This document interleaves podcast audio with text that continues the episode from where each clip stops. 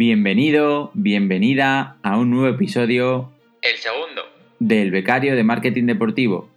el podcast en el que hablaremos semanalmente sobre el negocio del deporte, el patrocinio y las tendencias digitales que están transformando el sector.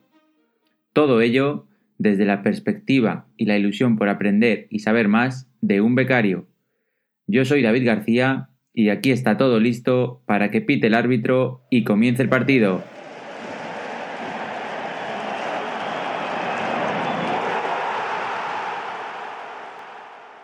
Hola a todos y bienvenidos a este episodio número 2 del Becario de Marketing Deportivo. Como dije en el episodio 1, este episodio 2 va a centrarse en presentarme yo a mí mismo para que me conozcáis, sepáis un poco mi trayectoria y, quién soy. Si ya habéis escuchado el episodio 1, pues ya sabéis que este podcast se dirige tanto a estudiantes o a personas que se quieren dedicar al mundo del marketing deportivo, el negocio del deporte, tanto como aquellas personas que ya se dedican o trabajan en una empresa, digamos, perteneciente a este sector, a esta industria, y que, bueno, se quieren mantener eh, informados o actualizados de las noticias del sector, los cambios que se producen o, bueno, las diferentes soluciones que se dan. O simplemente, bueno, pues conocer a otros compañeros. Empezaré mi presentación por mis estudios. Soy doble graduado en Administración y Dirección de Empresas y Publicidad y Relaciones Públicas y además tengo un máster en Dirección de Marketing Deportivo que finalicé eh, recientemente en, el año 2020. Aparte de mis estudios, en, como veis, en ramas eh, relacionadas con la publicidad, el marketing, el mundo de la empresa, pues siempre he sido un apasionado del deporte, me gusta tanto verlo como practicarlo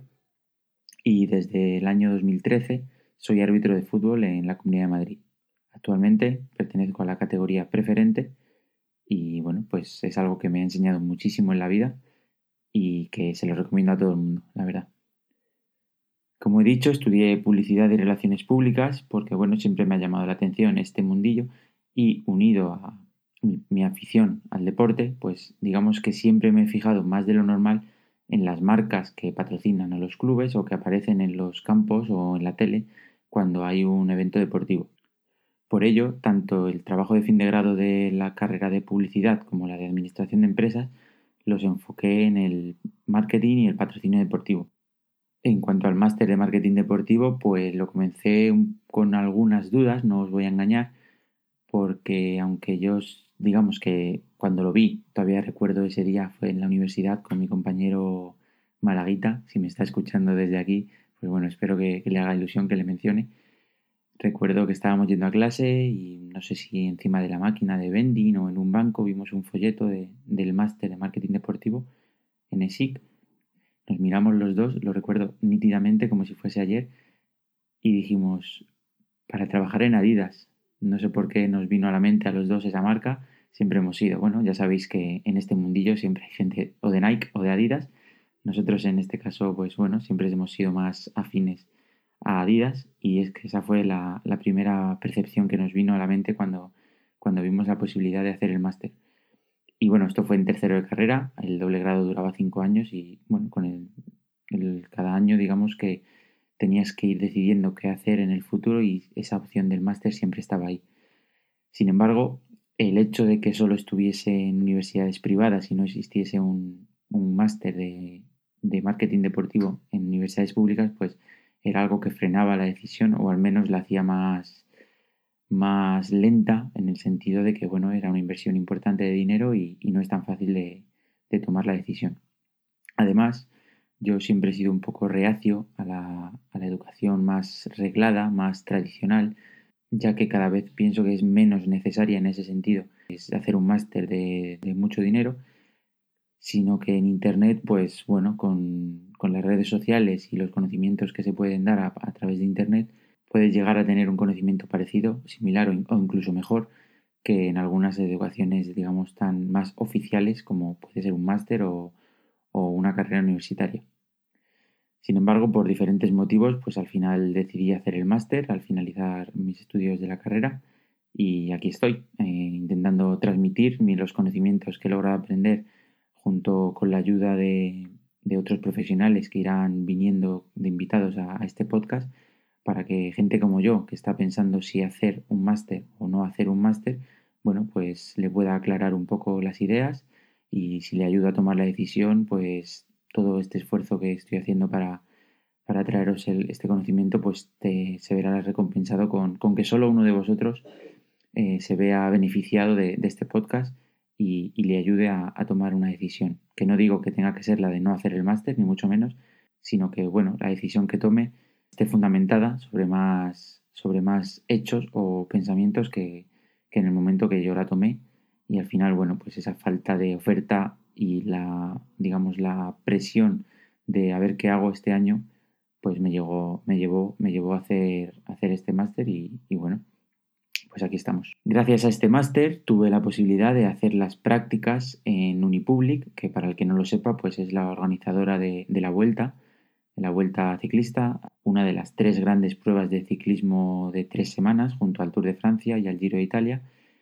Y bueno, a pesar de que fue en 2020 y con todo lo que nos ha pasado y los retrasos en eventos deportivos y la cancelación de muchos otros, pues tuve la suerte de al finalizar las prácticas poder participar en la organización de, este evento, que bueno, para el que no lo sepa, pues es un evento de 21 días. Este año han sido 18 etapas, pero bueno, 18 eh, días más dos días de descanso, más los días previos en los que te desplazas a, a la ciudad donde comienza la prueba, en los que prácticamente cada día estás en una ciudad diferente, hay que, bueno, pues es un evento itinerante con todo lo bueno y lo malo que ello conlleva. En este caso, por las medidas sanitarias, pues cada día había que adaptarse a las medidas sanitarias que tenía cada comunidad aquí en España. Eh, para, controlar el aforo del público y, o conseguir que no, que no viniesen para evitar aglomeraciones, pues siempre es más difícil en un evento al aire libre que en un estadio o, un pabellón en el que, bueno, cierras la puerta y no entra nadie, ¿no? Igualmente, para los, evitar posibles contagios, tanto de los deportistas como de la organización, pues el estar constantemente moviéndonos de un lado a otro, pues siempre dificulta más este, este proceso. Sin embargo, y por suerte para mí y para todos mis compañeros y todo el mundo del ciclismo y, y bueno, todas las marcas involucradas en, en este evento, que es que son muchas, pues todo salió bien, sin ningún contagio durante estos 21 días y, nada, eh, finalizó mi etapa en, esta empresa, eternamente agradecido por, todo lo que me han enseñado y aquí estoy haciendo este podcast para que, bueno, pues para si os puedo transmitir algún conocimiento, hacerlo y si no, pues intentar traeros a las personas que, que sí seguro que os transmitirán un montón de conocimientos, de experiencias y de, y de vivencias que seguro que, os hacen tener más ganas de, trabajar y de desarrollaros en el sector del marketing deportivo. Creo que la presentación ya está bastante completa. Os he contado un poco mi vida, cómo llegué a este mundillo del marketing deportivo y bueno, por qué, por qué hago este podcast Así que bueno, lo dejamos para el siguiente capítulo. En el capítulo 3 explicaré un poco más las cinco razones por las que creo que hacer un podcast es una buena decisión y bueno, por qué, por qué lo he hecho y por qué he dado ese paso a, perder la vergüenza, a hablar delante de un micro. Yo seguramente uno de los peores eh, exponentes de, de, de hablar en público, lo pueden garantizar cualquiera de mis compañeros de, la universidad o del máster, que bueno, digamos que las presentaciones en, público no, son muy fuertes, pero aquí estamos para acabar con los miedos, mejorar cada día y, y aprender. Así que bueno, nos vemos en el episodio 3, que ya está colgado. Así que ya sabes, cualquier cosa que me quieras decir, puedes escribir sin ningún compromiso al correo electrónico el becario de marketing deportivo gmail.com o en nuestras redes sociales. De momento estamos activos en LinkedIn con, el perfil del becario de marketing deportivo y en cualquiera de, los podcatchers que nos estés escuchando, iBox, Spotify, iTunes, todos los que permitan comentarios, pues los leeremos y estoy encantado de, que me deis feedback y, me digáis vuestra opinión sobre este podcast o como siempre digo, cualquier tema que queráis que tratemos, cualquier persona que penséis que puede ser interesante entrevistar, y, nada más. Muchísimas gracias por llegar hasta aquí, por escucharme en este episodio número 2 y nos vemos en el siguiente.